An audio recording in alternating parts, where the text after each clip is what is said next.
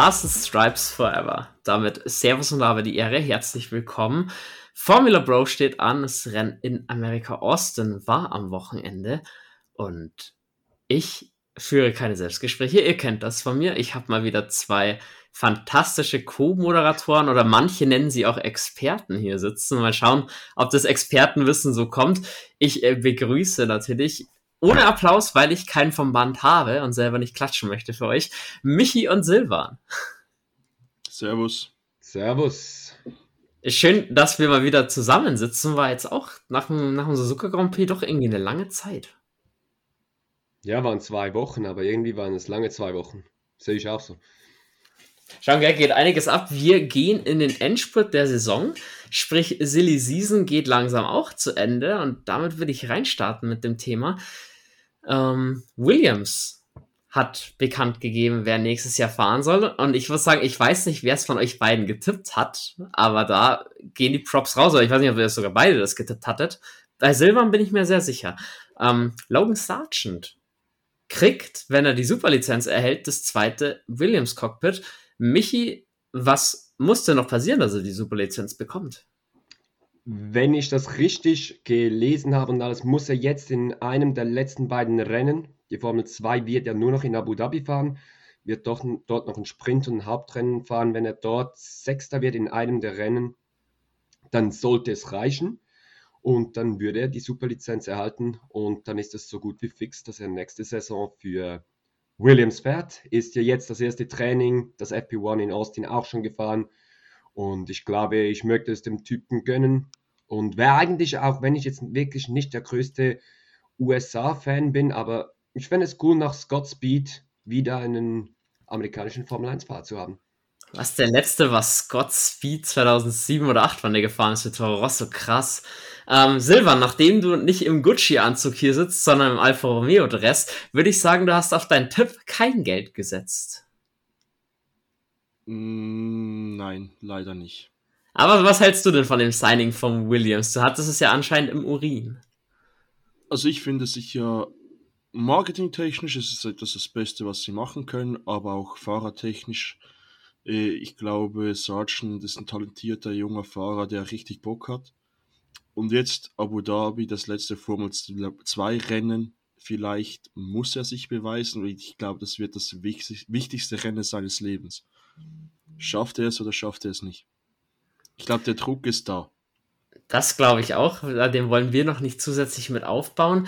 So gesehen ist jetzt nur noch ein Platz verkannt in der Formel 1, nämlich der von noch Mick Schumacher bei Haas. Ähm, ja, die Namen spielen auch noch rum. Schumacher, der sich äh, der ein Punktergebnis kriegen, äh, kreieren sollte. Da kommen wir später noch zu sprechen, dass ihn Haas da vielleicht auch mal unterstützen sollte. Dabei, ähm, Giovinazzi war ein Thema, ich sag jetzt, war ein Thema. Darauf kommen wir auch gleich, warum es ein Thema war. Und äh, Günther Stein hat über Daniel Ricciardo gesagt, würde er mit Kusshand nehmen. Aber Danny Rick hat sich wohl bei Haas nicht gemeldet. Gut, Danny Rick hat auch immer gesagt, er will nächstes Jahr konkurrenzfähig sein, was so ein kleiner Seitenhieb ist. Ähm, zu Danny Rick habe ich jetzt gelesen, nicht nur Mercedes streckt die Fühler aus, ihn als Ersatzfahrer zu verpflichten, sondern auch Red Bull. Was glaubt ihr da, wo zieht sie ihn eher hin, Mercedes oder Red Bull, wenn er Reservefahrer macht? Wenn, dann eher Mercedes, weil ich glaube, das, was er bei Red Bull erlebt hat, das betrifft ihn heute noch. Ich glaube, da geht er unfreiwillig, wenn zurück, wenn nichts anderes offen bleibt, dann geht er zurück zu Red Bull, um in der Formel 1 zu bleiben, aber sonst Mercedes. Ja, und dass er nicht zu Haas gehen will, konkurrenzfähig, ja, sind sie ja zum Teil schon. Also sie fahren ja schon mehrmals in die Punkte jetzt diese Saison und je nach Entwicklung kann sich da schon was ergeben, dass sie plötzlich auch im Konstrukteur P5 mitfahren. Zu der ganzen Ricciardo-Geschichte, denke ich, muss man ein bisschen tiefer in, die, in das Ganze reingehen. Die Frage ist, Ricciardo will nicht, ich gehe nicht davon aus, dass er Testfahrer machen will und so seine Karriere beenden will. Also ich könnte mir gut vorstellen, dass er das schon macht, mit der Hoffnung nochmal auf ein Cockpit. Und aus dieser Sicht würde ich als Ricciardo mir eher überlegen, nochmal zu Red Bull zu gehen. Mach dort den Testfahrer, weil du hast keine Ahnung, was mit Perez passiert. Verstappen ist fix, aber was passiert mit Perez? Also ich könnte mir schon vorstellen, diesen Schritt zu Red Bull nochmal zu wagen. Wer weiß. Was passiert mit Hamilton nach dem Jahr? Wenn er, sollte er zwei Jahre hintereinander nicht gewinnen, dann könnte ich mir auch vorstellen, er sagt, jo Jungs, Adele. Aber, aber denkst du, Mercedes würde dann Ricciardo bei Mercedes ins Cockpit setzen? Das ist schon eher die Frage, oder geht man dann dort eher darauf, man nimmt äh, George Russell dann als Nummer 1 Fahrer und nimmt nochmal einen Jungen dazu, ist für die nächsten Jahre abgesichert? Fragen über Fragen. Wird sich zeigen. Ähm, soweit die ganzen Test- und Reservefahrer kriegen ihre Freitagseinsätze noch. Da hat unter anderem McLaren ja bekannt gegeben, dass Oscar Piastri nicht fahren wird. Also der sitzt dann erst zu den Tests im McLaren. Und ja, ähm, Red Bull war gerade ein Thema. Red Bull, oder aus dem Hause Red Bull gibt es noch eine traurige Nachricht. Ähm, Didi Mateschitz, Teamgründer, Teambesitzer, Red Bull-Vorstand, ist nach langer Krankheit, hatte Bauchspeicheldrüsenkrebs, ähm, verstorben am Wochenende. Ähm, soweit kann man von Didi Mateschitz halten, was man will. Man muss ihm eins lassen, war ein großer Geschäftsmann, hat äh, die Mark Red Bull wirklich gigantisch aufgebaut und hat, denke ich, auch einiges für die Formel 1 getan damit. Ähm, deswegen müssen wir wenigstens mal einen Österreicher hier in dem Podcast ehren, auch da der Seitenhieb Schulz bleibt nicht aus. Ist äh, ein großer in der Formel 1 gegangen. Aber soweit ähm, wollen wir uns nicht länger damit aufhalten, sondern ins Wochenende starten. Ich habe gerade den roten Faden sowieso nicht, noch nicht parat, um zurückzukommen auf die Reservefahrer und auf die Testfahrer. Giovinazzi hatte seinen Freitagseinsatz im Auto von Mick Schumacher und entweder es liegt am Auto oder keine Ahnung, was los ist. Ich glaube, Giovinazzi ist keine zehn Minuten weit gekommen, zerlegt dann das Auto. Ja, deswegen, ich glaube, das war's mit seinem Bewerbungsschreiben Richtung Cockpit nächstes Jahr. Ja, also ich habe das FP1 gesehen, zuerst mal, es war wirklich mal geil, diese Reservefahrer zu sehen, mal etwas Neues, eben Logan Sargent bei Williams. Übrigens habe ich auch so getippt, habe jetzt nochmal nachgeschaut auf Instagram. Silvan und ich haben Sargent gehabt. Dann hatten wir bei McLaren, tut mir leid, ich weiß den Namen nicht, weiß jemand. Äh, Alex Palou. Ja, genau, der Captain Baloo. Ähm, und ähm, ja, sonst eben Giovinazzi nicht als, also ist nicht, er hat sein Cockpit, oder das geht nicht unter diese Regelung, die es da gibt mit den jungen Fahrern, weil er äh, in den letzten zwei Jahren Formel 1 gefahren ist. Was soll ich sagen? Bewerbung hat er sicher nicht abgegeben für sich selber, aber ich glaube, wenn man dann zum Qualifying kommen, hat er das Glück, dass auch Mick wieder keine gute Bewerbung abgegeben hat. Also für mich beide Fahrer im Moment nicht Formel 1 würdig und ich glaube, Haas wird sich, da werden langsam aber sicher wirklich größere Gedanken aufkommen, was macht man nächste Saison. Ja, definitiv. Also ich. Man hat sich vielleicht ein bisschen verzockt, ich weiß es nicht. Aber jetzt der Fahrermarkt gibt nicht so viel her. Ja, Robert Schwarzmann hatte sein äh, Debüt für Ferrari. Was meint ihr da? Möglich oder sagt ihr, das ist eher ein bisschen zu weit hergeholt? Das ist meiner Meinung nach extrem weit hergeholt. Aber vielleicht reicht das für Schwarzmann ins Hauscockpit. Wenn sich, wenn jetzt wirklich Mick Schumacher und Giovinazzi rausfallen, wäre mein nächster Tipp neben Schwarzmann noch mit dem Ferrari Hintergrund. Warum nicht? Ja, aber den Kandidaten im Hinterkopf behalten. So mein, mein Tipp. ja, und ein anderer Kandidat, den man wirklich auch nicht vergessen darf, ist Hülkenberg. Also auch für Hülkenberg, wer weiß, ob es Sinn macht, ist für mich eine andere Frage. Hülkenberg ist ja jetzt, glaube ich, auch schon 34, 35, also ist ja, glaube ich, auch schon älter. Macht es Sinn, den nochmal in Formel 1 Cockpit zu setzen? Ich weiß nicht, aber Schwarzmann wäre sicher eine Überlegung wert. Also man sieht es an Alonso. Alter ist echt nur eine Zahl. Mal sehen, mal sehen. Aber Hülkenberg, englischer Premierminister, wird er nicht. Die Gags äh, können wir dann auch mal abarbeiten. Von daher mal sehen, was am Ende Günter Steiner und Gene Haas dann machen. Ähm, einen interessanten Take zu Ricciardo habe ich noch. Weil Alonso ist ja mit der Triple Crown vorerst mal gescheitert. Sollte Danny Rick das vielleicht probieren? Ich fände es ähm, cool. wie gesagt, ich finde es verdammt schwer. Es kommt darauf an, was Ricciardo weitermacht. Also wenn er natürlich, ich habe das Gefühl, wenn er dann äh, Reservefahrer wird oder Testfahrer für Mercedes und so, ob die ihn dann freigeben, keine Ahnung. Aber wenn die Möglichkeit besteht, zu einem Danrick passt es doch. Der, das ist ein, ein kranker Hund, der ist immer, der, da muss immer was laufen. Wieso nicht? Zwei von drei hat er ja, oder? Ja, den Sieg in Monaco hatte, aber Le Mans hatte. muss er noch gewinnen, Ricciardo und, und Indy 500 oh, ja. und Alonso hat zwei. Er hat Le Mans gewonnen und Monaco gewonnen. Wer weiß. Ist halt so ein Prestigeprojekt. Naja, wollen wir uns wieder aufs Wochenende konzentrieren. Ich fand in den freien Trainings ähm, Red Bull mit so ein paar Problemchen. Ich wusste aber nicht, ob man da mit Absicht ein bisschen zurückgefahren hat, nachdem man ja den Fahrertitel schon gewonnen hat. Theoretisch kann man oder konnte man an diesem Wochenende die Konstrukteursmeisterschaft dann auch noch fix machen. Und ja, vom Wochenende kam dann schon so ein kleiner Dämpfer auch, dass viele mit Motorwechsel zu kämpfen hatten, da schon Strafversetzungen in Kauf genommen haben, unter anderem ja Charles Leclerc. Und ich sag, mein Tipp war dementsprechend schon im Arsch, hatte ich zumindest äh, so das Gefühl. Da kommen wir später auch noch dazu, dass das dann Gott sei Dank nicht so der Fall war. Ja, deswegen ist Qualifying ein bisschen weniger aussagekräftig. Ich muss sagen, ich habe das Qualifying leider nicht verfolgen können, ähm, zumindest nicht live mit anschauen können, nur die, die Scores, sagen wir es mal so. Ähm, da die Frage, Ocon wahrscheinlich eh nicht so viele Runden gefahren, weil Start aus der Boxengasse eh klar war. Ähm, Oder habe ich da was falsch mitbekommen?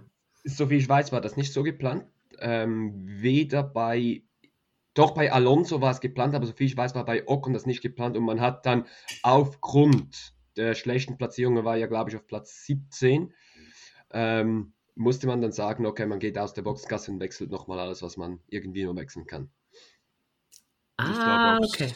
Sonst Feinabstimmungen am Auto ja, macht es Sinn, wenn du auf Platz ja. 17 bist, dann mach das mit einem Alpin, kannst du das machen, weil du Alpin ist unterdessen aus meiner Sicht so stark, dass selbst sie auch sagen können, hey, wir gehen nach hinten und wir können im Rennen aufholen. Hat sich ja dann auch bewiesen. Ganz genau. Ähm, ja, so für Mick war es wieder ein enttäuschendes Qualifying. Latifi brauchen wir nicht erwähnen. Danny Rick brauchen wir mittlerweile auch nicht mehr erwähnen. Also Haas generell beim Heimspiel so ein bisschen mit Problemen. K-Mac an 16. Michi, du hast gerade aufgeregt gewunken. Um wen geht's? Ja, man muss halt wirklich das Thema Schumacher wieder ansprechen. Ähm, es tut mir leid, dass man das wieder ansprechen muss, aber ja, ähm, die, die das Qualifying gesehen haben, wissen, was ich anspreche. Du gehst auf die zweite Hot Lap in Q1 und drehst dich in Kurve 1 weg. Ähm, Runde zerstört, Qualifying vorbei, P19. Ähm, langsam, also eben auch das wieder ich weiß nicht, ob der Druck zu groß ist oder ob er wirklich einfach zu schlecht ist im Moment für die Formel 1. Aber ja, ich glaube wirklich, Haas muss über die Bücher gehen und jetzt muss man verdammt schnell eine Entscheidung treffen, weil so kann es nicht weitergehen nächste Saison. Definitiv, da ist der Abwärtstrend schon erkennbar. Ebenfalls bei Alpha, da lief zwar das Qualifying ein bisschen besser mit Su auf 14 und, und Bottas auf 10 rein Qualifying ohne die ganzen, die ganzen ähm, Strafverzierungen. So, Pierre Gasly hatten wir dieses Jahr schon oft genug, den tut die Luftveränderung, glaube ich, gut von Alpha Tauri weg. Die hatten auch kein leichtes Wochenende. Positiv überrascht Aston Martin. Vettel im Qualifying auf 12, Lance Stroll auf 7. Die sollten dann dementsprechend auch ein bisschen anders starten. Und vorne muss ich sagen, Ferrari alles im Griff gehabt, oder? Ja, ganz große Leistung von Sainz. Ähm, mag ich ihm extrem gönnen dass er im Qualifying wirklich abliefern konnte. Er konnte Leclerc besiegen, er konnte die beiden Red Bull besiegen, mag ich ihm extrem gönnen. Schwere Saison, harte Saison und ich denke, im Ausblick auf die nächste Saison ist es extrem gut, dass Sainz jetzt im Qualifying an Leclerc dran ist. Jetzt im Rennen noch ein bisschen mehr und dann sehe ich nächstes Jahr zwischen, dass auch Sainz und Leclerc ein gutes Team bilden und dann könnte es interessant werden. Ich habe eher Knallpotenzial tatsächlich, wenn die beiden auf dem gleichen Niveau sind.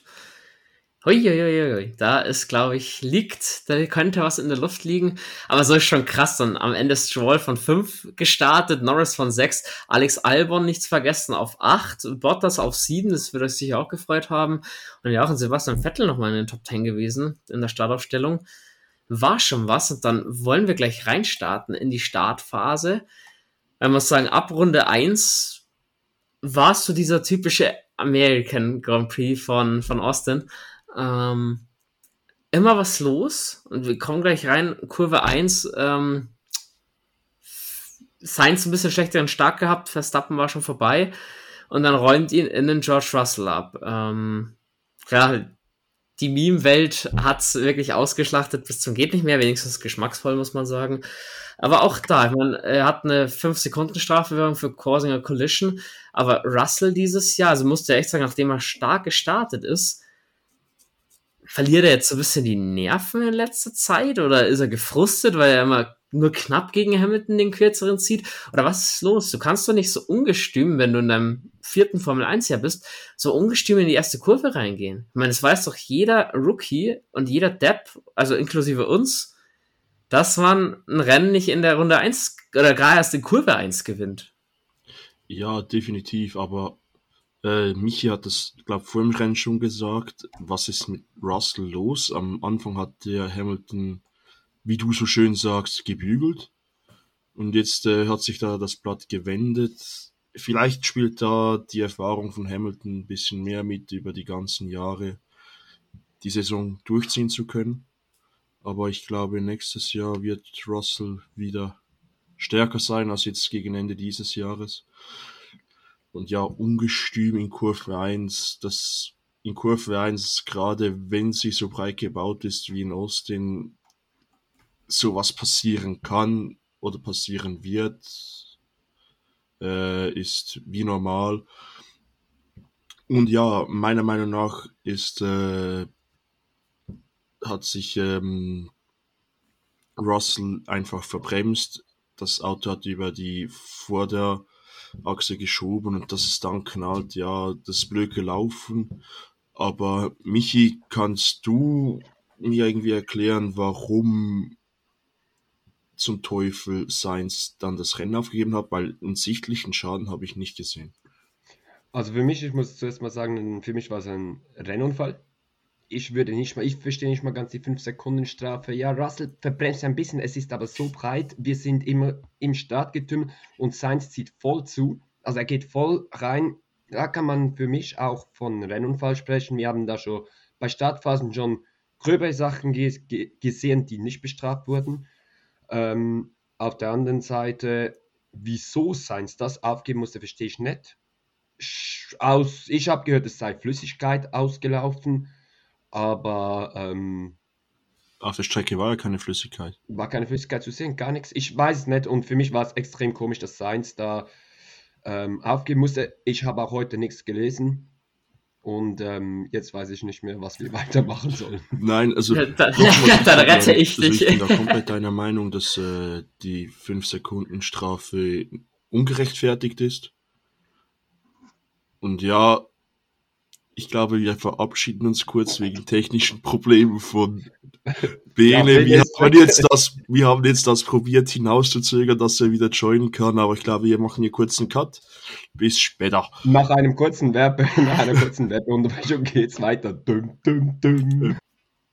Ja, und jetzt sind wir aus der Werbung zurück und machen weiter im Rennen. Bene, ich übergebe wieder an dich. Ja, komplett cringe, weil ich habe euch die ganze Zeit sowohl flüssig gesehen, als auch gehört, als auch wurde meine Tonspur aufgezeichnet, aber bei euch war ich anscheinend nicht mehr da. Keine Ahnung. Ja, woran hat's gelegen? Man wird sich das fragen. Egal. Ähm, wir waren bei dem Thema George Russell Strafe für mich ein bisschen, ähm, ja, ein bisschen für überzogen fast schon. Also ich finde schon, dass es seine Schuld ist. Und ich meine, die letzten Mal George Russell, George Russell langsam schon häufiger in so Kollisionen verwickelt. Da kann man auch mal eine 5 Sekunden Strafe geben. Und ja, ich muss sagen, ich habe die Zeit genutzt, äh, mal kurz nachgeschaut. Also über den Ausfallgrund von Sainz wird auch eher Stillschweigen gewahrt bei Ferrari. Ich muss echt sagen, man hat äußerlich am Bodywork oder so nicht viel gesehen. Und man muss sich halt auch fragen, ähm, wenn Ferrari baut Ferrari hier Puppenwägen und äh, Alpine baut neuerdings Panzer oder was, was geht ab? Ja, also für mich eben, wie vorher gesagt, ich finde es extrem strange und schlussendlich, ich kann mir vorstellen, dass man gesagt hat, also ich will Ferrari nichts vorwerfen und auch, ob es dann richtig war oder nicht, ich kann mir vorstellen, dass man Sainz absichtlich aus dem Rennen genommen hat, Teile zu schonen, weil man wusste, man geht nach hinten, bringt nichts mehr, keine Ahnung, aber strange ist es für mich schon, eben wie Silvan gesagt hat, man hat keine Flüssigkeiten gesehen und die Berührung, die war jetzt nicht übel. Es war jetzt nicht so, dass Russell wie will, wenn man den Frontflügel von Russell anschaut, der ist ein bisschen angeknickst, aber für das Rennen aufgeben, sehr, sehr interessant. Definitiv, was danach für mich überraschend war, das war ja dann doch ein bisschen wild, die ersten Kurven. Stroll auf drei und Vettel auf fünf. Also der Mann hat der wirklich einen gigantisch guten Start, äh, hat sich da sehenswert mit Norris duelliert über ein paar, über ein paar Kurven. Und ja, hat so ein bisschen so die erste Runde gedauert, die ersten eineinhalb Runden, bis sich das Rennen so ein bisschen ähm, sortiert hatte. Michi, du meldest dich, bitte. Ich will noch ganz kurz auf eine Szene, die mich ein bisschen stört, und zwar der Zwischenfall, den Zwischenfall zwischen Perez und Bottas. Muss ich jetzt auch sagen, ähm, eben irgendwie, das, das stimmt für mich wieder, es gibt wie keine Linie bei der FIA, also ganz ehrlich, wie Perez dort rein geht und Bottas voll in die Seite knallt.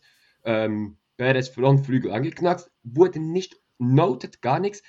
Für mich auch wieder so etwas, wo ich einfach sagen muss, irgendwie sind wir am Punkt, wo es wirklich schon so zwei Klassengesellschaft gibt bei der FIA. Ja, kann man darüber diskutieren und vor allem, ähm, du sprichst es an, Paris Frontflügel angeknackst, hat ja dann auch nach den ersten Runden die Endplatte verloren.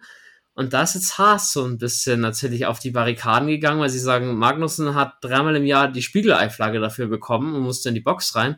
Und bei Perez wurde so nicht gehandelt.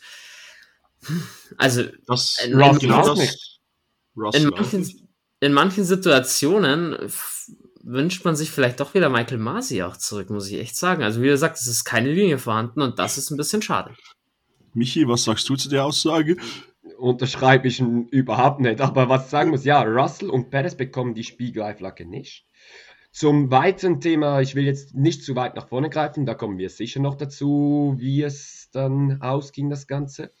Aber ja, nee, Masi zurück, bitte nicht. Aber irgendjemand muss ja noch Rennleiter sein, weil, das haben wir vergessen, ähm, der Rennleiter, ich weiß nicht mal mehr, wie die heißen, in Suzuka, der wurde für den Rest der Saison rausgenommen. Also es gibt jetzt nur noch einen der Wittig. andere, da der zweite, also Wittig ist raus oder ist der noch drin? Ich weiß der nicht. Ist der, heißt. der ist der, der noch drin ist, glaube ich. Okay, und der, der in Suzuka war, wurde offiziell bis Ende Saison nicht suspendiert. Die FIA sagt einfach, ja, das war so geplant, war es natürlich nicht, aber ja, nach den Suzuka-Vorfällen hat man etwas daraus gelernt. Ja, mal sehen. Also ich denke, die FIA wird sich nach dem Jahr auch natürlich hinsetzen und schauen, hat man sich verbessert? Wo hat man sich verbessert? Wo hat man sich verschlechtert? Müssen sie in meinen Augen. Also so kann es nicht weitergehen. Weil das ist schon ziemlich unfair. Kommen wir später auch noch darauf zu. Ähm, also gerade als Alpine-Fan hat man ja dann doch eine like-geflagte äh, Seele. Aber ja, ähm, man muss dazu sagen, Red Bull hat wohl gleich unter oder während des Rennens Fotos von Perez äh, Frontflügel an die FIA gesendet und äh, damit klargemacht, da kann nichts mehr wegfliegen. Das Auto ist verkehrssicher, in Anführungsstrichen und so weiter und so fort. Ich weiß nicht, inwiefern sowas beeinflusst, aber ich bin eurer Meinung. Für mich hat der Frontflügel von Magnussen nie wirklich schlimmer ausgeschaut als der jetzt von Perez. Finde ich ein bisschen schade, vielleicht findet man da noch eine Linie. Und ja, in dem Zeitraum, es gab so diese Mittelfeldkämpfe, DRS wurde freigegeben, Austin bietet da wirklich viele schöne Überhöhmöglichkeiten. Also es war definitiv Action im Mittelfeld auf der Strecke, während vorne Verstappen sich so ein bisschen absetzen konnte. Und ähm, ja, dann kommt es zu einer Szene, die muss man natürlich oder darf man nicht überspringen. Der Dreher von Latifi, Michi, einmal einen Kommentar dazu, dann können wir den auch abhaken. I love the goat. Absolut geil, ich musste so lachen, wirklich. Ich war ja bei Silvan zu Hause, habe das Rennen geschaut und ich bin gerade wieder so, so richtig Freude gehabt. Goat is back. Nach diesem super Wochenende in Suzuka zeigt er wieder, wer der wahre, wahre Latifi ist. Ich muss ihn in Schutz nehmen. Ich muss ihn ein bisschen in Schutz nehmen. Weil Verstappen hat das ganze Rennen gejammert, was mich auch absolut genervt hat wegen den Windböen. Und wenn gerade in dem Moment eine Windböe kommt, dass das Heck dann ausbrechen kann, ja, kann passieren. Gerade in Austin, wo die Windböe. Der, ist, der fährt mit den 19 besten Fahrern der Welt und die Windböe kam sicher nicht nur bei Latifi. Nein, natürlich nicht, aber er ist.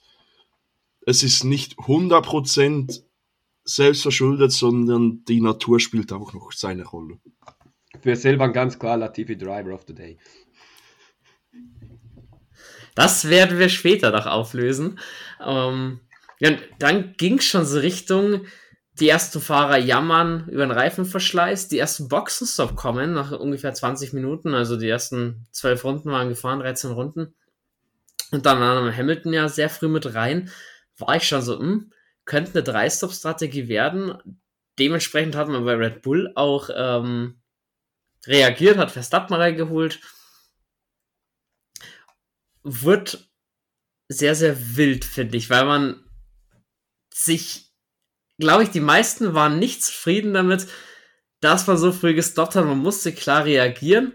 Darfst ja nicht durch einen Undercut deine Position abgeben. Aber da war, was ich so mitbekommen habe, wirklich im Hintergrund sehr, sehr viel los bei den Renningenieuren, weil sie sich nicht sicher waren, was genau machen wir, wann machen es wir und was soll der Scheiß, dass die wirklich Runden zu früh reinkommen. Da war keiner eingestellt in der die ganzen Strafen wurden unter anderem abgesessen von George Russell. Und ja, dann muss ich sagen, gab es ein schönes Bild. Nicht zwingend für euch beide, aber für mich. Aber nicht, weil ich sauber nicht mag, sondern weil Walter Bottas im Kiesbett stand. Und mir ist es A, nie so offen aufgefallen, dass es in Austin noch Kiesbetten gibt, was ich ja sehr schön finde. Und äh, da auch die Frage an Silvan, sah ein bisschen komisch aus, wie er das Auto verloren hat. Meinst du auch, auf Wind zurückzuführen oder nicht? Ja, definitiv, weil die Formel 1 Boliden sind ja so gebaut, dass sie Abtrieb generieren. Aber wenn dann eine Windböe kommt und unter Umständen je nach Winkel kann es das Heck anheben, und dann verlierst du den gesamten Grip und mit den Power von den Autos dann fangen, wenn die Hinterräder nur eine Zehntelsekunde oder was auch immer ein bisschen durchdrehen, dann wird es verdammt schwer, dieses Auto zu fangen und ich glaube, bei Bottas war es eine heftigere Windböe als bei Latifi, aber es ist auch auf das zurückzuführen, meiner Meinung nach. Na, auf jeden Fall stand Bottas in der ultraschnellen Linkskurve kurz vor Ende des Ziels. Also, dass wir da eine Safety-Car-Phase bekommen haben, völlig zurecht, oder, Michi?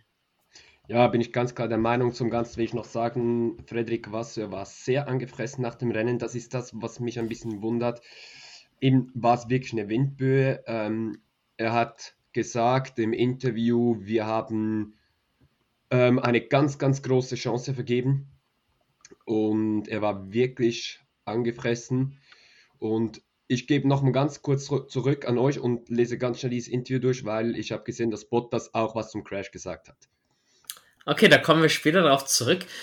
Zu dem Zeitpunkt, wo Safety Car ausgerufen wurde, habe ich eine Info gefunden, was äh, bei Ferrari war. Die, es gibt ähm, ein Leck im Kühlsystem, deswegen hat man aufgegeben. Die Info habe ich leider in keinem Interview gefunden, aber jetzt im Live-Ticker, aus dem wir das Rennen so ein bisschen nachgehen, steht's drin, wunderbar.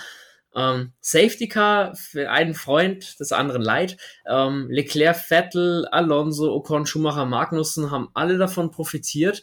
Ähm, auch ein äh, George Russell war mit drin, ein Lance Stroll super getimt natürlich. Da hat sich auch die Strategie dann gelohnt, länger zu warten. Für McLaren kam es am deutlich schlechtesten, weil die eine Runde davor drinnen waren.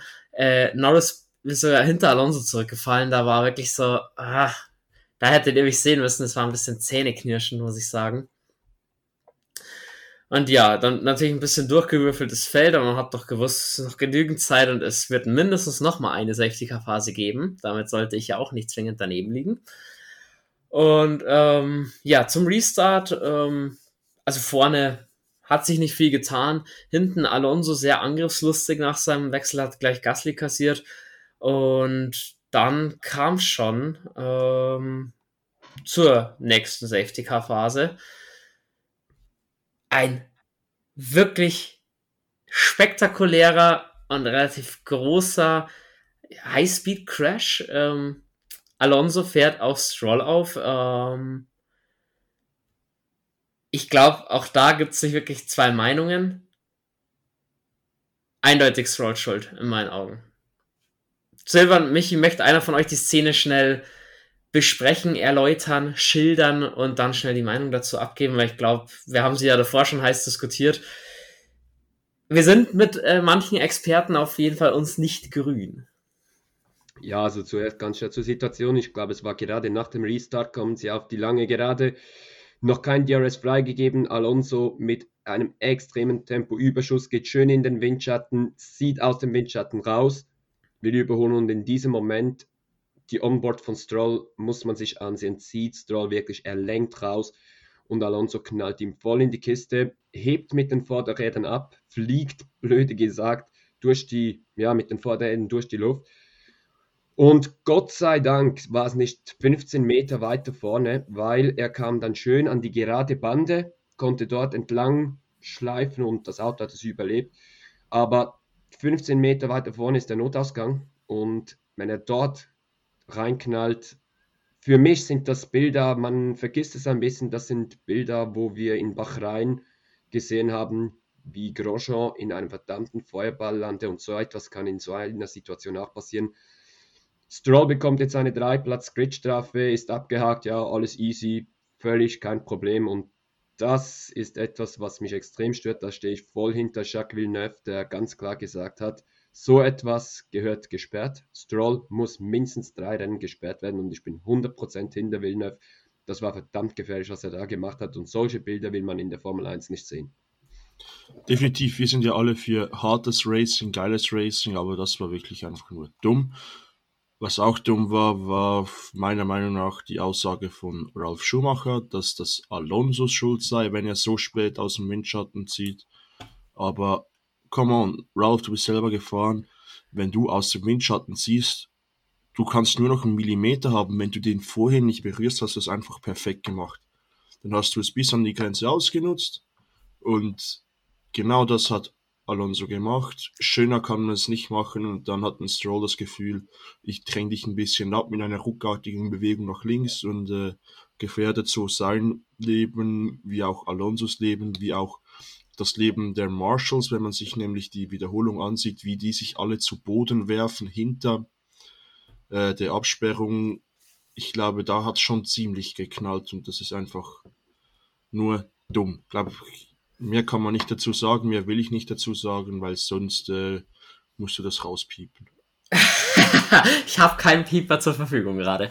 Ähm, ne, also zur Aussage von Ralf Schumacher, ja, es wird auf den letzten Millimeter natürlich ausgenutzt, aber du brauchst ja auch heute noch den Windschatten, auch wenn du DRS hast. Da denke ich mir halt, Ralf Schumacher hatte früher zu seiner aktiven Zeit nicht mal DRS, der wird es genauso lang rausgezögert haben, um, zu, um überholen zu können. Für mich gibt es da keine zwei Meinungen. Und dieses blöde Rausgeziehe bei einem Überholmanöver, ganz ehrlich, ähm, haben die großen Fahrer, ein Kimi Räikkönen hat sowas nie gema äh, niemals gemacht. Man weiß einfach, der weiß einfach irgendwann, er kann sich nicht mehr wehren und es macht auch nur sein Rennen kaputt, wenn er das tut. So zum Thema Sicherheit das will ich schon nochmal aufgreifen, weil A, dass keinem Marschall was passiert ist, B, dass keinem dahinter äh, fahrenden Fahrer was passiert ist. Da muss ich auch sagen, es war kurz nach, der, nach dem Safety Car Restart, alle eng beieinander und auf der Geraden sind mehrere ausgeschert und wollten überholen. Also da, puh, krass. Und auch, dass Alonso nicht so abgehoben ist wie Mark Webber damals in Valencia, wenn ihr euch erinnern könnt. Auch da müsst ihr sagen, Leute, man hat wirklich in dieser Szene mehr Glück als Verstand gehabt. Man stellt sich mal vor, der kracht in den Notausgang rein, was da los ist. Also, Gottes Willen wollen wir uns gar nicht ausmalen, Gott sei Dank. Nichts Schlimmeres passiert und ich bin da mit dabei. Sorry, drei Plätze Strafe und zwei Strafpunkte sind an dieser Stelle zu wenig. Eine Frechheit. Ja, zu der Sicherheit will ich noch ein anderes Thema ansprechen. Ähm, für mich ganz klar rote Flagge. Dieses Rennen muss unterbrochen werden. Wir haben gesehen, selbst beim Rennende auf der langen Gerade, es lagen immer noch Trümmerteile neben der Ideallinie. An ein Überholmanöver ist dort nicht mehr zu denken. Du kannst nicht ausscheren und dort über die Trümmerteile fahren. Für mich ganz klar rote Flagge muss kommen. Diese Strecke muss gereinigt werden und erst danach wird wieder neu gestartet. Verstehe ich wieder. Für mich wieder ein Entscheid der FIA, den ich nicht unterstütze und äh, den ich verdammt gefährlich finde. Ja, muss ich so zustimmen. Es ist schade, dass wir so viel über die FIA im Podcast diskutieren müssen. Hätte man sich nicht träumen lassen nach dem letztjährigen Saisonfinale. Haben wir noch gehabt, ich glaube, erste Folge, zweite Folge, wo wir dabei waren. Also Silvan und ich waren schon dabei, das heißt, war irgendwo. Dort haben wir noch gesagt, wir hoffen, dass wir diese Saison nicht über die FIA diskutieren müssen. Das will, wollen wir nicht mehr. Aber ja, so leid es mir tut, wir können nicht anders. Wir können nicht die FIA aus, diesem, aus unseren Podcasts rauslassen, weil es einfach zu viele widersprüchliche Situationen gibt, ähm, Wochenende für Wochenende. Also ich habe das Gefühl, es ist exponentiell steigend. Also sie toppen ja. sich jedes Wochenende wieder selber gefühlt. Ja, guter Höhepunkt war für mich Suzuka. Ja, definitiv, aber sie haben aus Suzuka nichts gelernt. Wieder mal nicht. Leider Wie nicht. reagiert man richtig, wenn Menschen auf die Strecke kommen, zum Trümmerteile wegschieben und diese dann sich vorher wieder vom Acker machen müssen, weil sie das Gefühl haben, ja, das Racing muss weitergehen. Das kann es nicht sein auf Dauer. Wie schätzt ihr denn das Verhältnis von Alonso zu Stroll ein, der, die ja nächstes Jahr Teamkollegen sein werden? Da schon Zündstoff jetzt im Feuerwehr vorhanden? Ähm, so wie Alonso gestern, das Interview von Alonso, das war für mich ganz klar, das war, das Interview hätte ganz anders getönt, wenn Alonso nächstes Jahr nicht für Ersten fahren würde. Da wurde schon im Vorhinein geschaut, dass man da nicht ähm, falsche Worte sagt, weil das ist so untypisch für Alonso, dass er so ruhig geblieben ist. Ja, kann passieren, scheiße gelaufen, bla bla bla. Ganz, ganz, ganz strange. Und ich denke, es wird nicht für Zündstoff, weil sie haben ja nach dem Rennen ist Stroll zu Alonso gegangen, hat sich entschuldigt und alles, hat ja den Fehler auch auf sich genommen. Nochmal für mich so ein Punkt, diese drei platz ist so ein Witz. Im Stroll nimmt den Fehler auf sich und alles. Und ähm, eben, ich denke, da wollte man Ruhe bewahren und die Diskussionen möglichst den Ball flach halten. Ich glaube, damit macht sich Aston Martin auch oder tut sich damit einen Gefallen, da nicht schon vor der Saison ähm, zu zündeln oder ähm, ein schlechtes Thema irgendwo irgendwo äh, aufkommen zu lassen. Ja, Safety Cup Phase endet. Ähm, es geht weiter. Aber Michi, wie immer, vorne ist, war jetzt nicht viel geboten. Hinten im Mittelfeld mal wieder ein bisschen mehr. Und da gab es so eine kuriose Szene, eine Untersuchung gegen Pierre Gasly. Mehr als zehn Wagenlängen Abstand soll er gelassen haben im Safety Car. Ähm, hat dann eine 10-Sekunden-Strafe dafür bekommen. Äh, eine 5-Sekunden-Strafe war es. Ist auch bitter, oder? Also ich muss ehrlich sagen, Gasly, wir haben es im Qualifying schon gehabt das Ding mit Alpha Tauri scheint so ein bisschen durch zu sein. Der scheint gedanklich langsam immer mehr zu Alpine abzuwandern. Ähm, ich glaube nicht, dass er wirklich schon beim, im Kopf bei Alpine ist, aber ich glaube, dass er auch nicht mehr 100% bei Alpha Tauri ist. Ich glaube, da es bewegt sich langsam, ja, was läuft nächstes Jahr nicht mehr 100%, 120% fokussiert auf sein Auto und das Rennen, sondern schaut schon für nächste Saison. Und ja, die zehn Wagenlängen, das ist, glaube ich, etwas von der dümmsten Strafe, was man bekommen kann. Ich glaube, er war überrascht, dass sie plötzlich da so schnell wurden. Jedoch wieder so muss man an dieser Stelle der Strecke für das die Strafe geben. Für mich ist das ein bisschen unverständlich. Ich wäre es kurz vor Ende Safety Car, würde ich es verstehen, aber er hat ja dann direkt wieder eigentlich aufgeholt. Deshalb bin ich nicht so der Meinung, dass man da die Strafe geben hätte müssen. Ich glaube, Michi geht da mit mir ein. Ja, ich habe es ja gestern schon während dem Rennen gesagt, für mich ein riesen Joke. Ging ja um die 180 Grad, 180 Grad Kurve auf die lange Gerade. Die anderen geben Gas und der ging nicht gerade mit. Und hat dann Gas gegeben, ist wieder rangefahren und war noch auf der langen Gerade wieder am Feld dran man hat wieder falsche, für mich an den falschen Orten geschaut, statt sich auf das Wesentliche zu konzentrieren, hat man lieber geschaut, hat er diese 10 Wagenlängen. Nein, ich bin bei Silvan. Ich sag zwar einerseits, Regeln sind Regeln, aber wie ihr sagt, Prioritäten vielleicht einfach falsch gesetzt. fand ich einfach auch ein bisschen unnötig. Definitiv. Und wenn man eine Strafe für sowas gibt, dann bestraft Perez für seine Manöver, die er während des ganzen Rennens durchgezogen hat. Wo er wirklich. Ja, wir wollen darauf zu sprechen kommen. So, jetzt, äh, Silva, du warst gerade etwas äh, abgehackt, aber du bist doch da anscheinend. Ja. heute ist Pannentag, es ist wirklich unglaublich. Schon die Tonspur jetzt. Keine Ahnung, was heute los ist. Nein, bestraft Perez für die Aktion, die er die ganze Zeit gemacht hat, weil die Gegner von der Strecke drücken und da reinstechen. Also es hat so ausgeschaut, mich hat das glaube auch gesagt, als würden wir zusammen in der Formel 1 Lobby zusammen zocken und einfach äh, hartes Racing, obwohl wir keine Ahnung haben, etwa so.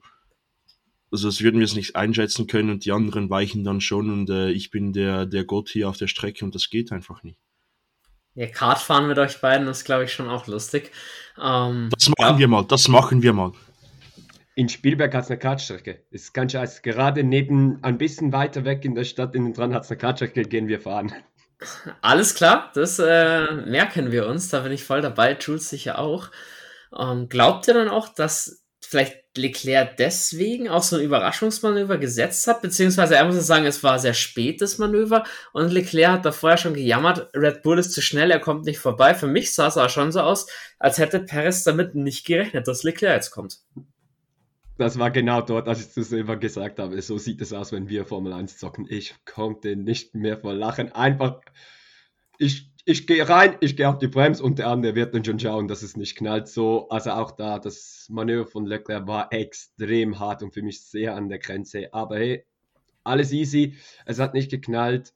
Lasst sie machen. Und eben, Perez und Leclerc, die sind im Fight gegeneinander. Da geht es noch um was, ja. War geil zu sehen und irgendwie wollen wir ja eben, es hat nicht geknallt und das ist für mich die Hauptsache. Das wollen wir ja sehen zu der Zeit auch ähm, Gasly, der immer mehr am Boden verloren hatte, dann von Tsunoda geschluckt wurde, danach in die Box ging, seine 5-Sekunden-Strafe abgesessen hat. Und da muss halt auch sagen, Leute, was soll eigentlich alles schief gehen? Die Strafe wurde nicht richtig abgesessen, deswegen hat er sie nochmal bekommen. Ist schon bitter für Alpha Tauri. Also dieses Jahr kann man irgendwie getrost auch abhaken als, als Red Bull B-Team. Da ging nicht viel zusammen ja, also in der Zeit waren natürlich die Strategen wieder am Rechnen. Zweite Boxenstopp-Phase ging jetzt richtig in die Vollen. Und ich finde, vorne ist es so ein bisschen fast untergegangen. Hamilton war ja bloß eineinhalb Sekunden hinter Verstappen, was er wirklich Möglichkeiten eröffnet hat in der Strategie. Und die sollte man dann auch nutzen. Hamilton, man versucht einen Undercut gegen Verstappen. Da waren unter anderem auch Landon Norris äh, mit dabei, der, der die Gunst der Stunde dann nutzen wollte und ein paar Plätze gut machen wollte ja, der Druck von, ähm, von Hamilton hat was gebracht. Verstappen oder Red Bull mit einem Horrorstop 11,1 Sekunden. Leclerc mit 2,8 Sekunden sogar noch vor ihm gewesen. Jungs, was war los bei Red Bull? Das kennt man von denen ja gar nicht. 11,1 Sekunden, dann war das Red Bull ja immer ganz vorne mit dabei. Woran hat es hier liegen? Ähm, meiner Meinung nach war der äh, Schlagschrauber kaputt. Und ich glaube, Red Bull war sich so sicher, weil sie schon die ganze Zeit performt haben, dass sie den nicht mal richtig ausgepackt haben. So schien es zumindest, wie der Mechaniker reagiert hat, da noch ein bisschen rumgefummelt. Ja, kann passieren, das ist auch nur ein Werkzeug, das kann auch seine Defekte haben, aber die Reaktion von Verstappen war für mich unter aller Sau. Bin ich ganz ehrlich, sein Team performt seit Jahren auf höchstem Niveau Sie geben alles, dass sie keine Fehler machen, sondern ihm nur Vorteile und jetzt passiert einmal was. Und das Einzige, was er sagt, ja, beautiful, fucking beautiful, so sarkastisch. Komm on, was soll das? Junge, du bist Weltmeister, es kann passieren, schmunzel doch drüber, auch wenn du Sportler bist. Dem Besten passieren auch Fehler, also unter aller Sau macht Verstappen wieder mal nicht gerade sympathisch. Das wird aber einfach, gehe ich voll mit, aber da merkst du, wie angespannt sie sind und die wollen einfach gewinnen. Die können da nicht verzeihen. Ich glaube, nach dem Rennen, wo es ja sowieso dann am Ende auch für Red Bull besser ausging, ähm, glaube ich, war die Stimmung dann schon wieder besser. Äh, hat gemerkt, Hamilton war virtuell auf P1, wo ich wirklich gedacht habe, das gibt's zu nicht, dass Mercedes dieses Jahr doch noch die Chance hat, ein Rennen zu gewinnen. Ähm, dann kam Paris irgendwann rein. Bei Paris hatten sie auch nicht so einen guten Stop mit 3,8 Sekunden. Also war Red Bull eben so ein bisschen Pantag gewesen, noch bei Alpha Tauri. Ah ja, ich hatte nie so das Gefühl, auch wenn Hamilton schnellste Rennrunde gefahren ist, ähm, dass er Verstappen halten kann. Oder wie ging es euch in der Phase des Rennens? Also ich mir war ziemlich sicher, Verstappen, Leclerc, Leclerc wird ihn ziehen lassen müssen. Aber hattet ihr zwischenzeitlich ein gutes Gefühl für Hamilton?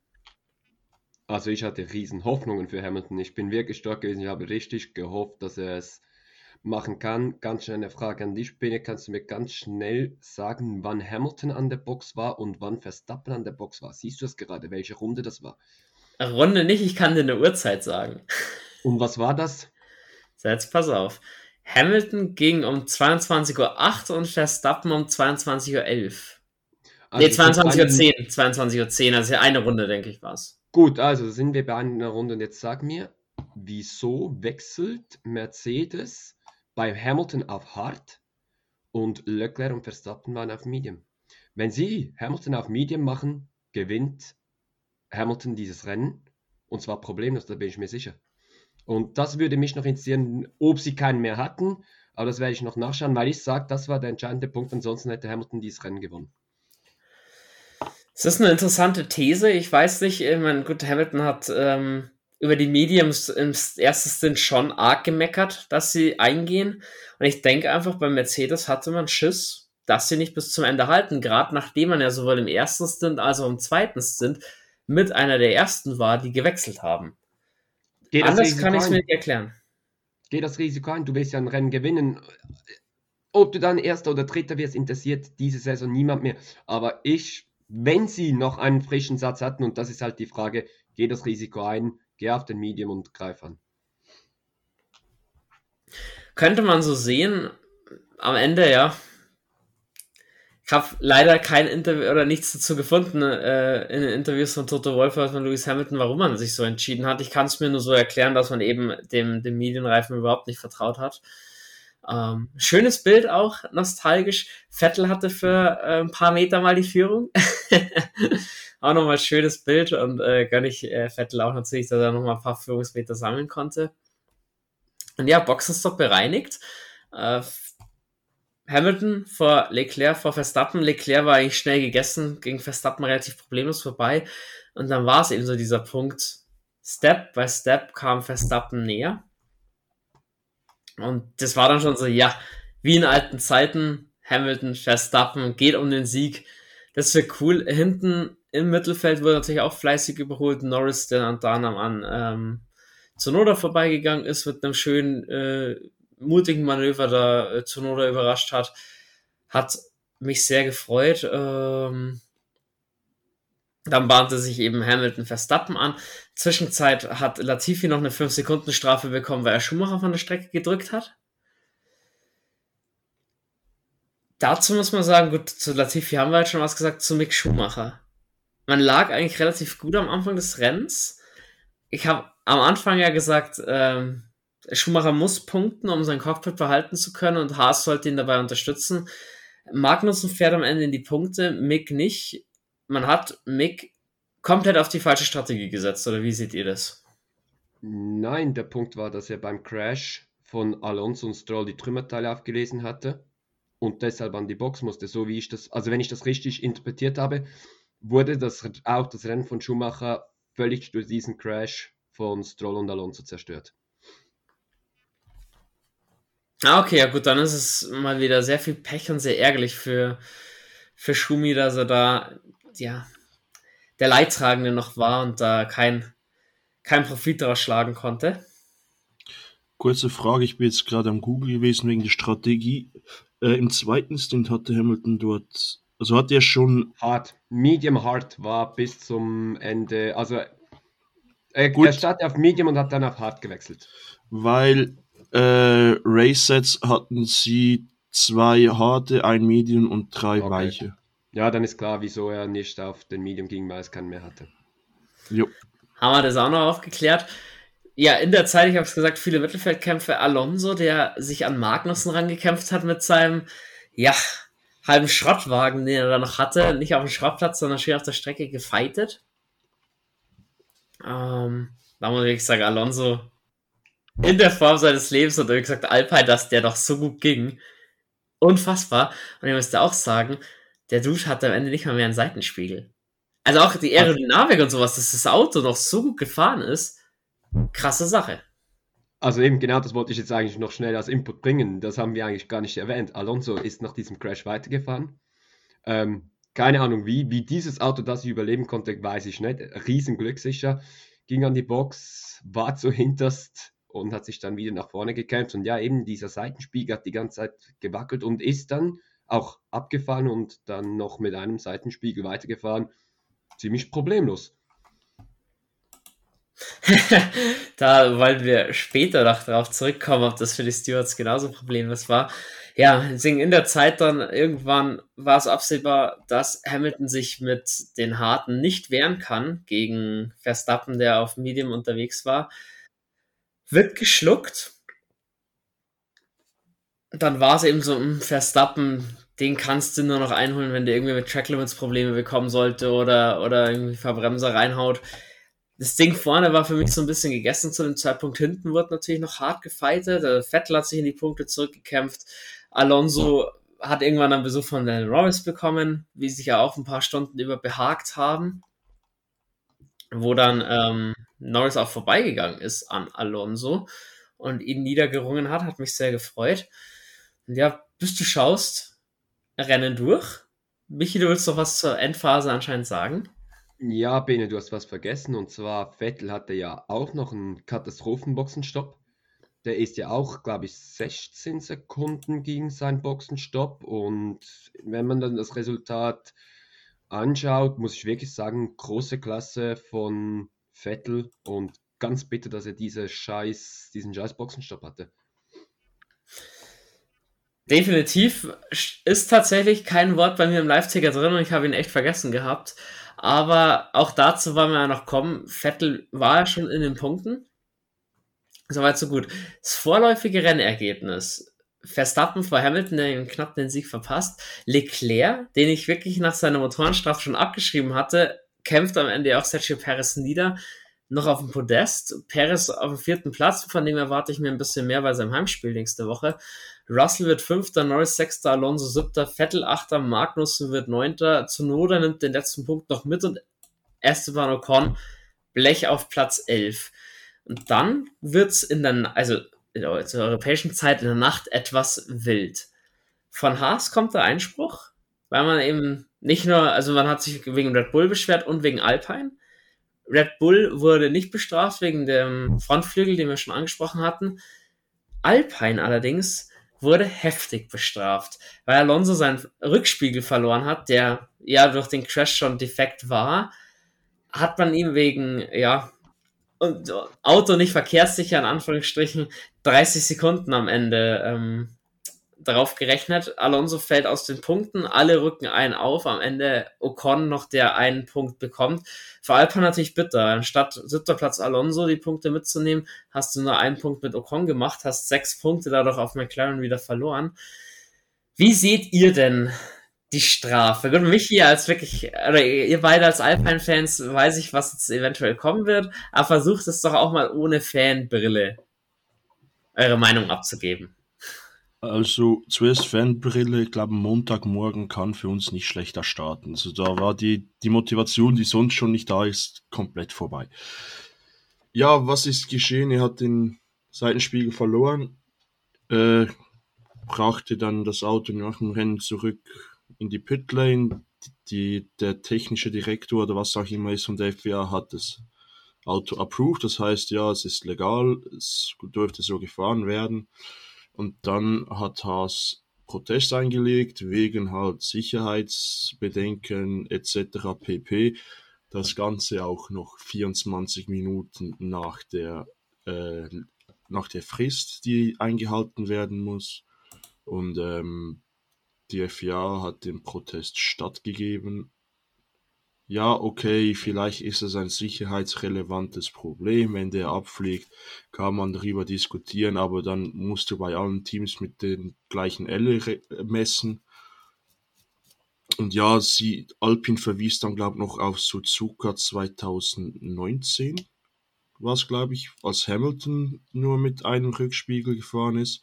Und die FIA gesagt, das äh, kann man nicht vergleichen so, wenn man die Strafe gibt, dann bitte hat, habt bessere Argumente und bestraft alle Teams gleich und nicht so, wie Michi schon gesagt hat, mit zwei Klassengesellschaft.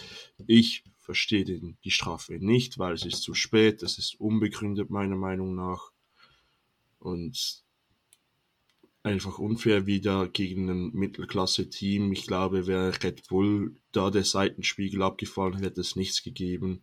Genauso wie wäre jetzt vielleicht Ferrari wäre für mich absolut unverständlich. Ich bin sauer, auch ohne Fanbrille, dass ein GP so spät nochmal komplett umgekrempelt wird, weil die FIA es nicht auf die Reihe bringt, das direkt während dem Rennen so zu kommunizieren, ja, geh an die Box, wenn, wenn sie ein Problem haben, weil für das werden sie ja bezahlt. Ja, ich sehe es ganz klar wie du, Silvan. Was man noch sagen muss, ist, bei Red Bull hat man gesagt, der Frontflügel, ne, fehlende Endplatte ist nicht sicherheitsrelevant, ein Rückspiegel ist sicherheitsrelevant. Verstehe ich aber eine Art und Weise, ja, mit einem, äh, ohne Endplatte kannst du ein Rennen beenden, ohne Rückspiegel, es ist sicher gefährlicher, aber ja, auch ich bin der Meinung, ein verdammter Joke kann man so nicht bringen. Was dazu kommt, Haas hat schon während dem Rennen zweimal die FIA angefunkt. Wegen dem Rückspiegel von Alonso.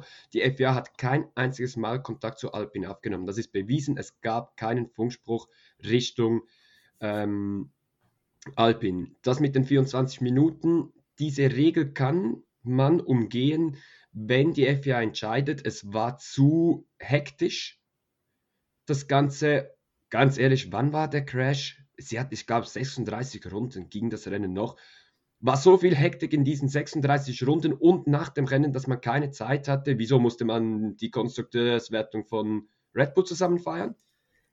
Du musst aber sagen, der Front, äh, der Frontflügel, sage ich, der Rückspiegel ist nicht in Runde 36 abgefallen. Den hat er halt da auch noch genau dann verloren, wo er Magnussen überholt hat. Und ich glaube, da ist Haas ja auch erst darauf aufmerksam geworden, dass das ein Thema ist. Der, wenn ihn so außerhalb der Kameras verloren hätte, hätte es wahrscheinlich keine Sau interessiert, aber halt, weil er gerade dabei war, äh, Magnussen zu überholen, fiel es halt Haas natürlich auf. Und für Haas muss man sagen, die kämpfen um jeden Punkt gegen Alpha Tauri um Platz 8 äh, in der Konstrukteurswertung. Das ist klar, dass die jeden Joker ziehen, der geht. Also ich verstehe da Haas absolut, dass sie es probieren und dass sie jetzt recht bekommen haben. Ja, mag ich ihnen auch gönnen, dass, sie, dass sich das ausbezahlt. Aber äh, ja, klar, der Rückspiegel ist nicht in Runde 36 abgefallen, aber etwas hat man ja die Spiegelei-Flagge. Und wenn's, wenn der schon wippt, und ich habe da schon gedacht, der hält nicht das ganze Rennen durch, der schaukelt so, der gefühlt noch einen Faden, ja, dann zeig sie oder lass es, aber dann musst du nach dem Rennen auch keinen mehr bestrafen. Ich bin, was ich auch sagen wollte, eben, dass Haas diesen Protest macht, wie oft musste Magnussen ähm, in die Box mehrmals schon die Saison, wo genau er bestraft wurde mit der Spiegelei-Flagge. Und, aber was man eben auch merken muss, als zum Duell kam Alonso gegen Magnussen, hat Alpin an Alonso gefunkt und hat ihm gesagt, sei vorsichtig beim Überholen wegen deinem Rückspiegel. Also auch dort, sie haben es ja noch gemeldet. Die FIA hört diesen Funkspruch. Und was verdammt interessant ist, was ich eben vorhin auch gelesen habe, die FIA und die Stewards sind sich nicht einig. Also auch jetzt, die Stewards sind überhaupt nicht einverstanden mit dem Entscheid der FIA. Und ich verstehe, das, ist, das kann nicht sein, dass die Stewards und die FIA sich nicht einig sind. Aber Strafen aussprechen nur die Stewards, nicht die FIA. Nee, der Protest äh, wurde von der FIA. Die FIA ja, ja, genehmigt. Also die Strafe haben die Stewards dann ausgesprochen. Wenn die Stewards damit nicht einverstanden sind, sondern sagen, dir kommt Protest, dann kann man auch sagen, abgelehnt, wir sprechen keine Strafe aus. Also da muss ich sagen, den schwarzen Peter ich nicht mehr zwingend alleine der FIA dann zuschieben, wenn sich die nicht einig sind, weil die Stewards entscheiden am Ende über die Strafen. Das war auch immer das Thema, wo Michael Masi gesagt hat, ich bin Rennleiter, Strafen bin ich raus. Stewards. Was ich dir vollkommen recht gebe, dass man Alpine nicht darauf hinweist, wenn man eh schon den Hinweis von, von Haas bekommt und sagt, hey Leute, macht euren Frontflügel beim nächsten, äh, euren Frontflügel, euren Rückspiegel beim nächsten Stop oder fahrt rein, sonst kriegt ihr Spiegeleiflage. Das finde ich schon auch schwach, weil haben nicht nur wir gesehen, dass das Ding abfällt, es hat jeder gesehen, dass der nicht halten wird. Und da muss ich halt wieder sagen, wieder mit zwei verschiedenen ja, Gewichten hier gemessen wird, ist, ist äh, ja nicht nur unglücklich, es ist einfach nur unfair. Es ist amateurhaft. Auch die Strafe finde ich halt einfach brutal hart mit diesen 30 Sekunden. Diese 30 Sekunden Strafe, die gibt es ja, weil gegen Alonso wurde nach dem Rennen eine Drive-Through-Penalty ähm, sogar 10 Seconds, 10, 10 Seconds Drive-Through Penalty ausgesprochen. Und weil er sie nicht absitzen konnte, wird er mit 30 Sekunden bestraft. Also auch das. Äh, ich, also ich ja, 10 Seconds Stop and Go. Ja, 10 Seconds weißt, Stop and Go war die Strafe und die konnte er nicht absitzen, wie will er. Und dann, nee. Ich muss auch sagen, heftig, weil ganz ehrlich, weißt, gib ihm eine 5 Sekunden Strafe, dann ist er bestraft worden aber verliert keinen Platz. Sogar genau. mit einer 10 Sekunden Strafe wäre er vor Vettel geblieben. Dann gib ihm eine 10 Sekunden Strafe. Dann kann Haas sich sagen, ihr macht nichts. Du hast jemanden dafür bestraft. Aber so, dass, dass nichts passiert, in Anführungsstrichen, wäre wahrscheinlich in dem Moment am fairsten gewesen. Man hat es ja als FIA auch versäumt, da einzugreifen. Ja, auf jeden Fall für ähm, Alpine Bitter ich habe es ja schon erwähnt, äh, einiges am Punkt jetzt auf McLaren verloren. Aber generell, Red Bull muss man sagen, ja, Glückwunsch, Konstrukteurstitel hat man eingefahren, man kann nicht mehr eingeholt werden. Ferrari, Mercedes, da sind gerade 50 Punkte dazwischen bei noch, ich glaube, vier Rennen, was es sind. Lasst mich lügen, drei Rennen sind es noch. Wird auch schwierig für Mercedes, klar, unmöglich nicht. Dahinter wird es dann wirklich sehr, sehr spannend. Du hast äh, zwischen Alpine und McLaren sechs Punkte, du hast auf Platz sechs und sieben Alfa Romeo mit 52 Punkten und Aston Martin mit 51 Punkten. Und ich sage Aston Martin ganz klar im Aufwind. Da wird es eng, glaube ich, für Alpha, dass sie, dass sie den Platz halten können, obwohl ich es natürlich ihnen gönnen würde. Und auch Platz 8 ist noch nicht entschieden. Haas mit 38 Punkten, Alpha Tauri mit 36 Punkten man weiß nicht, hey, wenn Haas auf einmal wie so Phoenix aus der Asche aufersteht, kann, können die vielleicht sogar noch um Platz 7 oder Platz 6 rumsprechen, glaube ich aber weniger. Von daher da, Mittelfeldkämpfe, die werden hart in den letzten drei Rennen. Und bevor wir aufs nächste Rennen so ein bisschen schauen wollen, natürlich die Frage, wer war euer Driver of the Day? Soll ich anfangen? Also, ich habe mir hier drei Namen aufgeschrieben, wobei der dritte so ein Ausweichmanöver wäre, wenn ihr zwei schon die ersten beiden genannt hättet. Für mich ist es extrem schwer, weil du hast einen Fahrer, der ein schlechten Auto und super Wochenende gezeigt hat, das wäre Vettel.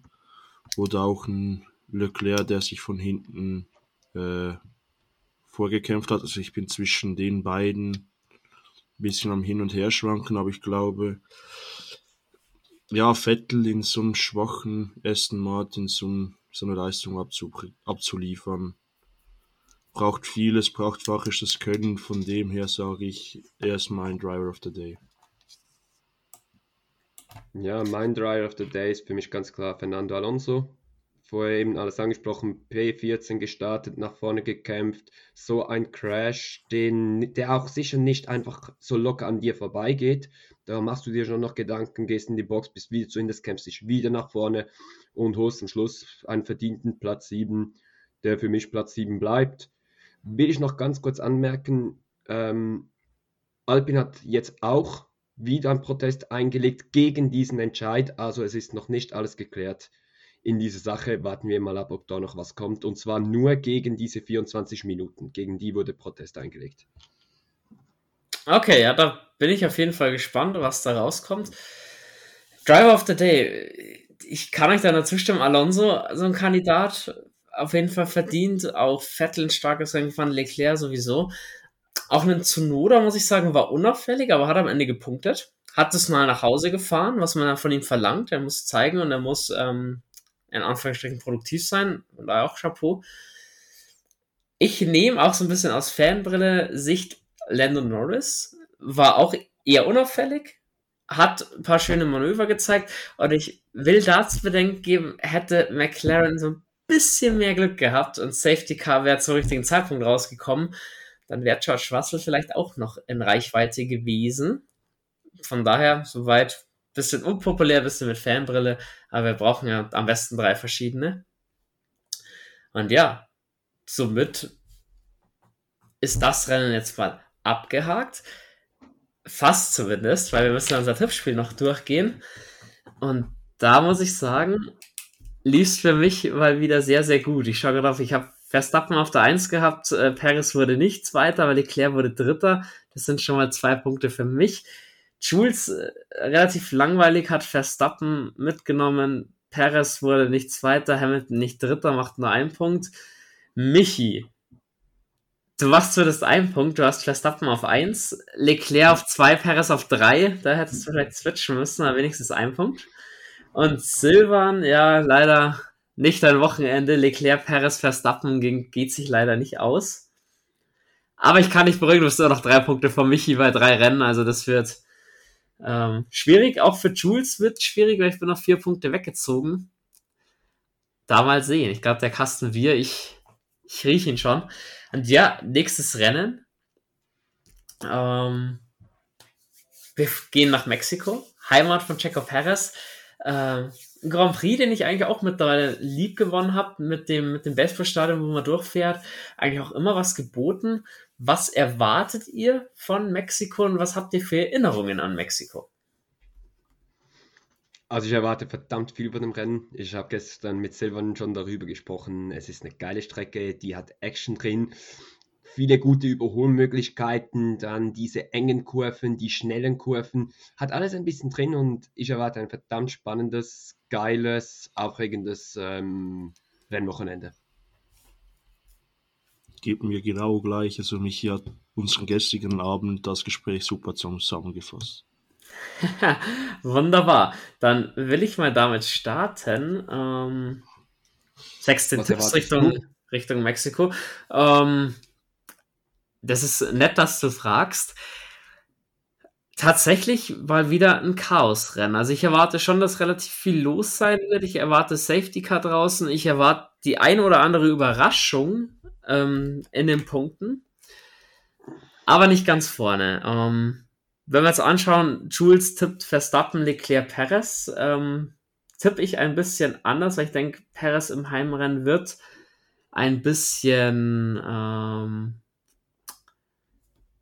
ja, gehypter sein. Es ist bloß die Frage, die ich mich stelle. Glaubt ihr denn, dass man Checo Perez daheim gewinnen lässt? Wenn, wenn Verstappen auf 1 und Perez auf 2, glaubst du, da gibt es einen Positionswechsel? Ich habe es ja letztes Woche, also beim letzten Recap von Japan schon angesprochen, mit diesem Teamorder hatten wir ja die Diskussion schon. Wie gesagt, ich könnte mir es schon vorstellen, aber man wird es nicht auffällig machen. Und deshalb tippe ich trotzdem, ich tippe Perez auf 1. Mhm. Leclerc auf 2. Mhm. Und Hamilton auf 3. Okay, ich bleibe dabei. Ich glaube, man will zwar Paris das schenken, aber ich glaube, Verstappen wird da einfach zu weit weg sein, weil die Pace und mit Verstappen mitzuhalten hat Paris nicht. Äh, Verstappen, Paris, Leclerc. Ich bin da leider ein bisschen langweilig. Silvan, du hast jetzt ein paar Tipps dir anhören dürfen. Was glaubst du denn?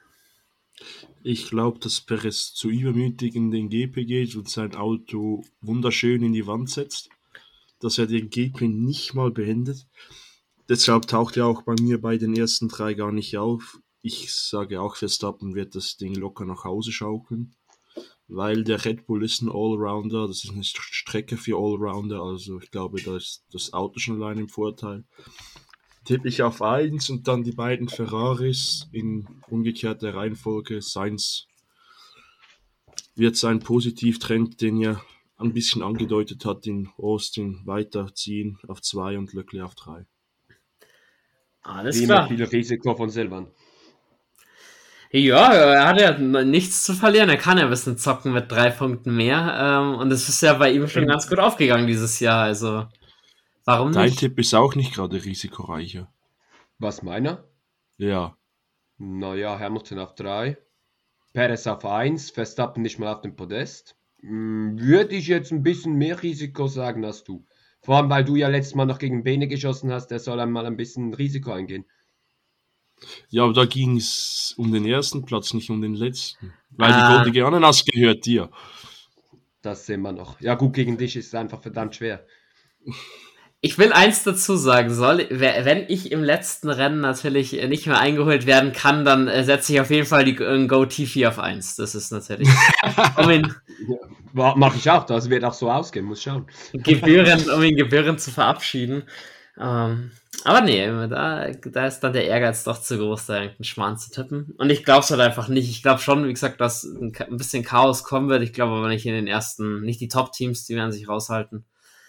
Ich habe eben das Gefühl, Verstappen könnte in einen Crash verwickelt sein. Das in Turn 1 erwischt es ihnen und er scheidet aus. Okay. Bin ich gespannt. Jungs, wir sind am Ende der Folge angelangt. Ich bin froh, dass wir es geschafft haben, jetzt den dritten Stint ohne technische Probleme durchzukriegen. Habt ihr abschließend zu dem Wochenende noch irgendwas zu sagen, was nicht eine Woche warten kann, bis wir uns das nächste Mal hören? Ihr beide schaut mich an wie ein Bus, deswegen gehe ich davon aus, nein. Doch, ich habe noch ganz kurz was. Ähm, Instagram war diese Woche ruhig, müssen wir uns entschuldigen. Wir hatten verdammt viel vor, die Trainings waren zu scheiß Zeiten, wir waren das ganze Wochenende unterwegs, deshalb nicht so viel. Mein großes Ziel auf Mexiko wieder definitiv mehr zu machen, auch wenn das nächste Wochenende wieder vollgepackt ist und die Rennen wieder spät sind, aber ich werde mein Bestes geben. Danke dafür. Da sich auch der Hinweis von meiner Seite aus. Wenn ihr der Formula Pro noch nicht folgt, dann Leute, macht das. Kriegt ihr geile Grafiken, geile Stats, geile News. Meistens pünktlich. Nein, das kriegen wir schon hin. Dass ihr da bei uns, ja, seid ihr die Ersten, die es dann erfahrt, so quasi. Und ja, dann beende ich die Folge standesgemäß mit den Worten Let's Race und habe die Ehre.